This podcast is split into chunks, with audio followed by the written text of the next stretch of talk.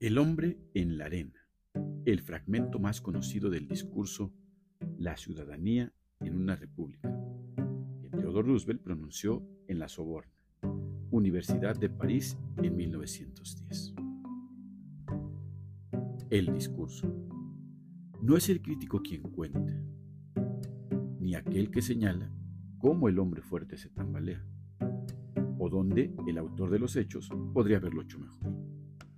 El reconocimiento pertenece al hombre que está en la arena, con el rostro desfigurado por el polvo y el sudor y la sangre, quien se esfuerza valientemente, quien hierra, quien da un traspié tras otro, pues no hay esfuerzo sin error ni fallo, pero quien realmente se empeña en lograr su cometido, quien conoce grandes entusiasmos, las grandes devociones, quien se consagra a una causa digna, quien en el mejor de los casos encuentra al final el triunfo inherente al logro grandioso.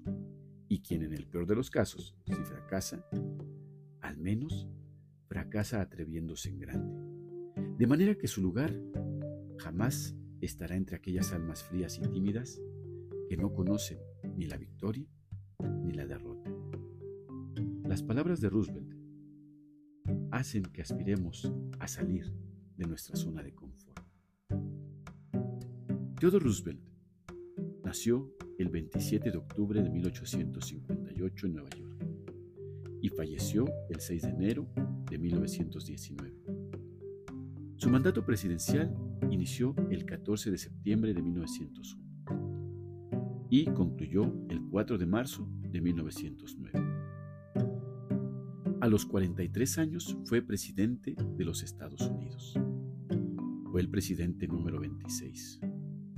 Fue un historiador educado en Harvard.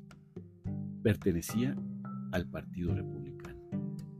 Fue electo vicepresidente en 1900 y con el asesinato de William McKinley, Roosevelt ascendió a presidente de Estados Unidos. Estuvo involucrado en la construcción del Canal de Panamá. También estableció la base de Guantánamo en Cuba y obtuvo el Premio Nobel de la